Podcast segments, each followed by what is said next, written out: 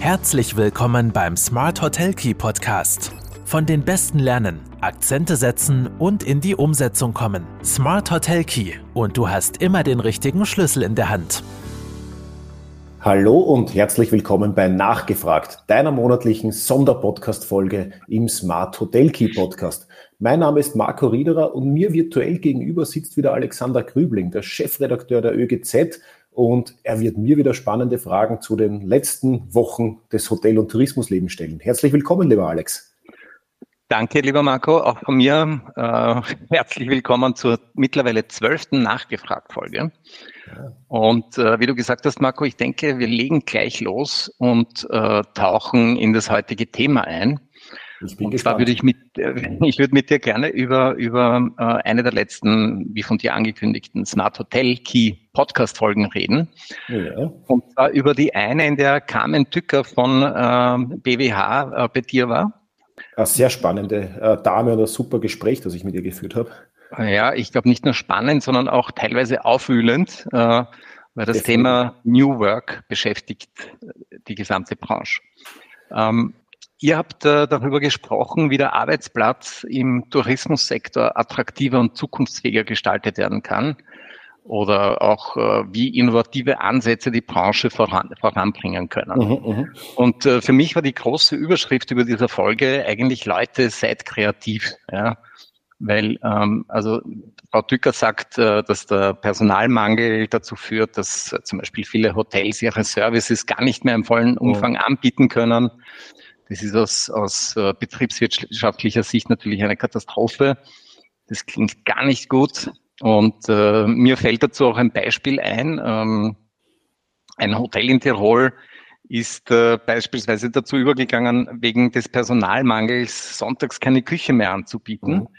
Und alternativ dazu bekommen Gäste sonntags einen Picknickkorb oder eine Empfehlung, wo man in der Nähe ein warmes Essen bekommt. Das heißt, ja, so, so, so, dass überhaupt noch möglich ist jetzt zweiteres, ja.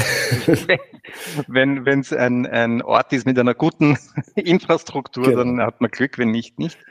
Und äh, das zeigt mir, dass man aus der Not auch eine Tugend machen kann.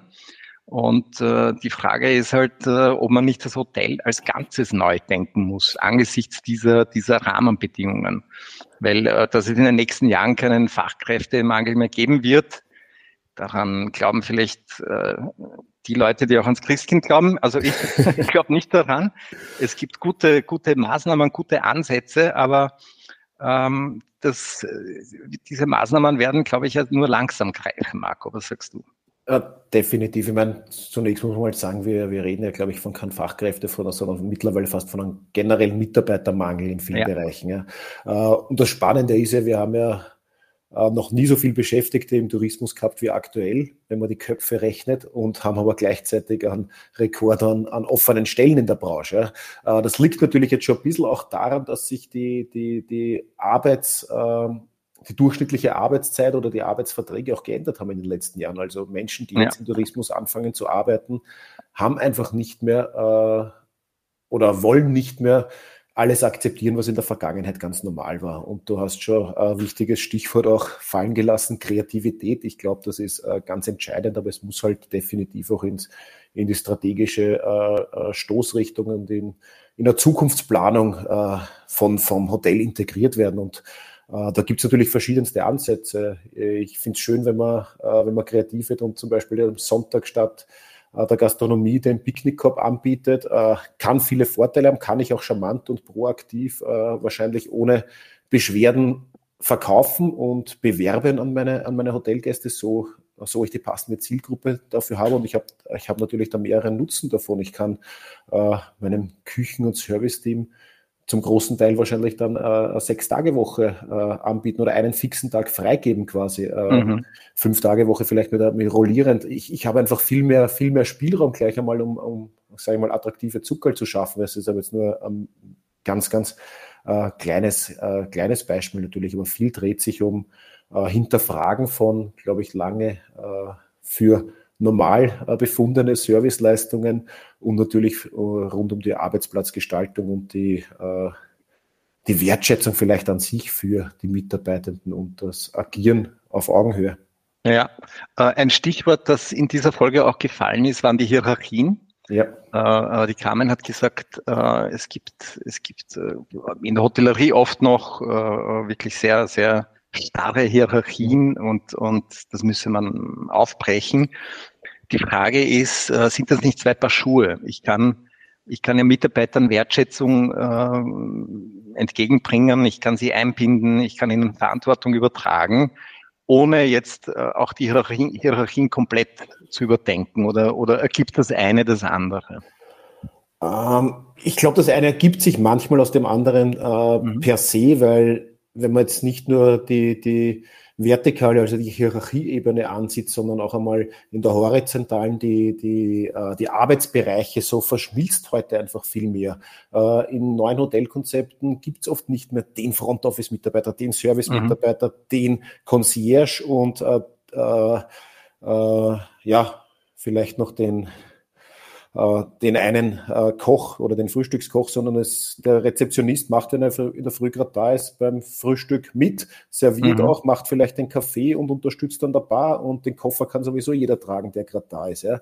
Mhm. Und äh, einerseits kann auch das wieder äh, positiv sein, indem ich, ich kann neue Leute viel leichter anziehen. Du brauchst jetzt nicht auf eine, auf eine Position hochspezialisiert sein, sondern du bist leicht und äh, oder viel leichter einlernbar auf, auf verschiedene kleine Tätigkeiten in mehreren abteilungsübergreifenden äh, Rollen. Äh, ich kann viel leichter Personen dann, wenn einmal ein Ausfall ist, durch andere Abteilungen übersetzen. Ich brauche, glaube ich, wieder mehr die, äh, zumindest auf einer gewissen Ebene, die, die Generalisten und nicht die äh, Spezialisten auf jeder kleinsten, auf jeder kleinsten Position.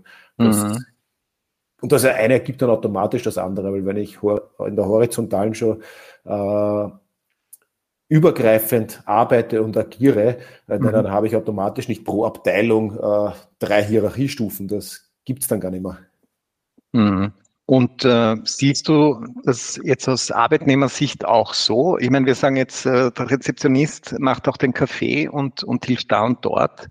Ist das für die Leute äh, bereichernd?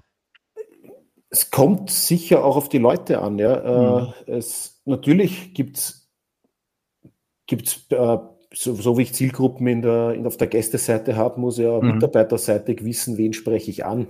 Äh, es gibt genug, sag, vor allem Quereinsteiger, die sagen, ja, ich, ich, ich schnupper mal in die Hotellerie rein und lerne gerne Verschiedenes kennen, pack mit an mhm. und ich fühle mich wohl in einer Arbeitsumgebung, wo ich sehr viel Abwechslung habe wo mhm. ich dadurch wahrscheinlich auch anders gefordert werde und wo ich einfach einen, einen Umgang äh, in einer flachen Hierarchie pflege, der von Wertschätzung und auf Augenhöhe automatisch geprägt ist, weil einfach jeder jeden braucht. Ähm, mhm. Und natürlich wird es genug, also ich rede jetzt auch von Zielgruppen, mitarbeitertechnisch, äh, genug Menschen geben, die äh, sagen, ja, ich will aber genau in dem Bereich mich weiterentwickeln, Karriere machen. Ja, für die ist so ein ja. Arbeitsmodell dann sicher nichts. Das ist, ist, äh, ist ganz logisch. Aber wenn man sich jetzt anschaut, auch, äh, sagen wir die nachrückende äh, Generation am Arbeitsmarkt, die so oft plakativ äh, angepriesene Gen Z, die sind, glaube ich, mhm. schon sehr viel flexibler und, äh, und vom Denken her in anderen Arbeitswelten ansässig, was wir oft uns gar nicht vorstellen können, dass das funktionieren kann. Mhm. Das klingt natürlich auch für Arbeitgeber äh, nach einer Herausforderung, äh, weil das ist, es bedarf eines kompletten Umdenkens. Ein äh, Thema, das auch angesprochen wurde, sind flexible Arbeitszeitmodelle. Ja. Und äh, da hat, hat Carmen Tücker was sehr, sehr Spannendes gesagt. Äh, und auf diese Idee, glaube ich, sind auch noch nicht viele gekommen, dass, dass es äh, am Arbeitsmarkt äh, wirklich eine große Gruppe an Leuten gibt, die bisher ein bisschen so unterm Radar geflogen sind. Das sind Mütter beziehungsweise Väter, mhm. die wirklich vielleicht auch nur vier Stunden äh, zweimal die Woche arbeiten können. Ähm, also ich bin auch davon überzeugt, dass flexible Arbeitszeitmodelle wirklich ein Konzept sind, äh, ein Konzept für die Zukunft und, und gerade für, für eine Branche wie die Hotellerie. Äh, äh, ich meine, die, die ist absolut prädestiniert dafür, solche Arbeitszeitmodelle anzubieten. Die Frage ist, äh, wurde das zu wenig beachtet oder, oder äh, hast du davon gehört, dass das schon, schon äh, quasi angewandt wird in vielen Betrieben? In, in vielen Betrieben definitiv nicht, aber es, also mittlerweile natürlich immer mehr, aber wir haben ähm, an Paradekunden auch bei uns, den wir seit vielen Jahren betreuen. Wie wir das erste Mal seine, äh, seinen Personalplan gesehen haben, waren wir ganz perplex. Da waren, äh, glaube ich, 35 Personen, die draufgeschaut ist und keine mhm. zwei mit der gleichen äh, Anzahl an durchschnittlichen Wochenarbeitsstunden. Die haben oh. alle unterschiedliche Verträge gehabt, die äh, komplett angepasst an die Bedürfnisse waren. Da war von, von mhm. vier Stunden bis äh, 47,5 All-Inclusive äh, Beschäftigung alles dabei. Ähm, was natürlich die durchschnittliche Mitarbeiteranzahl äh, proportional nach oben geschraubt hat. Aber er uns gesagt hat, ja, sein Vorteil ist, er hat erstens fast nur regionale Mitarbeiter. Mhm. Äh, er nimmt dann die Leute, die auch sagen, ich habe nur zehn Stunden Zeit, aber ich hätte gerne bei dir arbeiten, äh, nimmt er. Äh, anderer, der Teilzeit 20 Stunden arbeiten will, genauso. Und wenn wer sagt, er hat vier Stunden Zeit, dann passt das auch rein. So sie natürlich eine gewisse Qualifikation mitbringen. Aber durch diese flexiblen Modelle, die dort schon äh, immer gefahren hat hat er keine, keine Probleme gehabt am Arbeitsmarkt und agiert höchst erfolgreich. Aber an diesem Thema an Kennzahlen äh, reinzumessen, wie viele Mitarbeiter habe ich jetzt äh, für so und so viele Hotelzimmer oder äh, auch die Kosten, die natürlich äh, im Durchschnitt ein bisschen höher sein können. Äh, bei, bei, wenn ich zwei Teilzeitbeschäftigte habe, bin ich mehr abhängig von den Zweien als äh, oder können die mich auch mehr kosten im, im gleichen Stundenumfang wie ein Vollzeitmitarbeiter all-inclusive? Das ist, das ist klar. Ähm, weil ich bei einem Voll Vollzeitmitarbeiter all-inclusive auf mehr Stunden äh, kommen kann mhm. im Durchschnitt. Aber ja. das ist halt, ist halt nicht mehr, mittlerweile sicher für viele nicht mehr zeitgemäß. Ja, aber die Erstellung der Dienstpläne delegiert man dann das am besten ist, auch gleich. Das ist, das ist, das ist natürlich eine Herausforderung, ganz klar. Das war, das war auch dort eine Riesenherausforderung, aber auch das hat sich dann, auch das hat sich dann eingespielt. Ja. Wertschätzung, Hierarchien, ähm, neue Arbeitsweisen, aufgeteilte Verantwortungen. Äh, das heißt, eigentlich muss man ja äh, alle Führungsprozesse überdenken. Und, und ja, äh, muss, ja. muss man nicht, aber es wäre, es wäre zumindest nicht falsch, einmal zu beginnen, äh, seine, seine Prozesse, seine, äh, seine Arbeitswelten im, im Hotel zu hinterfragen, zumindest. Vielleicht, vielleicht ist ja auch vieles stimmig. Mhm. Erfahrungsgemäß ist in vielen Betrieben aber so, dass das über die Jahre oder Jahrzehnte einfach gewachsen ist und nicht mehr die Needs der äh, vielleicht neu äh, anzusprechenden Mitarbeiter abbildet. Mhm. Also verstehe ich das richtig? Ähm, flexible Arbeitszeitmodelle bringen natürlich auch zusätzliche Kosten und Aufwand für Arbeitgeber. Äh, und ja, am so, Ende zumindest ein Aufwand auf jeden Fall und äh, auch ein Aufwand. Es sind natürlich Kosten, ja, aber äh, es kann mir definitiv mehr nutzen, weil wenn ich dann dafür meine, meine Dienstzeiten alle abgedeckt habe. Wenn ich zufriedenere Mitarbeiter habe, dann kann sich das nur bezahlt machen. Mhm. Was auch noch ein, ein interessanter Punkt war, ist das Imageproblem. Mhm. Das betrifft ja, glaube ich, nicht nur die Hotellerie, auch die, die Gastronomie leidet da teilweise darunter. Äh, das beruht auf Missverständnissen, veralteten Stereotypen. Äh, die Frage ist natürlich immer, wie kann man dieses Bild korrigieren? Äh, geht es über die Ausbildung? Wir haben auch in einer der vergangenen Folgen einmal über, über Image-Kampagnen gesprochen. Ja. Ähm, schwieriges Thema, oder? Wie korrigiert man sowas und, und wie kommuniziert man das nach außen? Ja, mit, mit, mit, mit vielen positiven Beispielen. Ich glaube, dass jeder Betrieb auch selbst natürlich äh, äh, angehalten oder noch schöner ist natürlich, wenn die Mitarbeiter selber beginnen, äh, zu reden oder dazu angehalten werden, äh, positiv über die Branche zu reden, dann das hat natürlich viel mehr Trust-Effekt und, und Glaubwürdigkeit, ja. ja. Äh, und da müssen wir weg von den Diskussionen rund um, um, um äh, Mindestlohn und die schlechten Arbeitsbedingungen, die immer schon geherrscht haben im Tourismus. Ähm, das, das ist auch der, das, der falsche Themenfokus, aber der wird halt, der ist halt leichter greifbar. Ah, ihr werdet, es sind alle so schlecht bezahlt und äh, äh, und die Arbeitsbedingungen waren immer schon äh, schlecht. Du musst zu viel arbeiten an die Wochenenden, an die Feiertage und die Bezahlung passt nicht. Und es hat aber so viele Vorteile und die, die, die muss man einfach greifbarer machen. Das, es gibt ja viele Initiativen in die Richtung, aber äh, vor allem die Jungen sind da schwer zu erreichen. Das merkt man ja auch an, äh, an, den, an den Zahlen an nachrückenden Tourismusschulen mhm. oder, oder äh, touristische Hochschulen, wo wo es nicht immer leicht ist, sage ich mal, die, die Klassenzimmer zu füllen. Ja, so ist es. Und was dazu kommt, äh, leider bleiben ja auch nicht alle Absolventen in der Branche. Viele ähm, ja, das ist richtig, weil, weil ja gut, äh, gerade im Tourismus haben wir ja dann gut ausgebildet, also servicemäßig lernt man, glaube ich, sehr viel. Äh, mhm. Und ein gute, äh, gutes Service, gutes Auftreten, äh, gute Dienstbarkeit ist ja natürlich nicht nur im Tourismus gefragt. Das ist in anderen Branchen äh, ja auch sehr gefragt und äh, da greift man dann gerne auf Tourismus-Schüler vielleicht zurück. Mhm.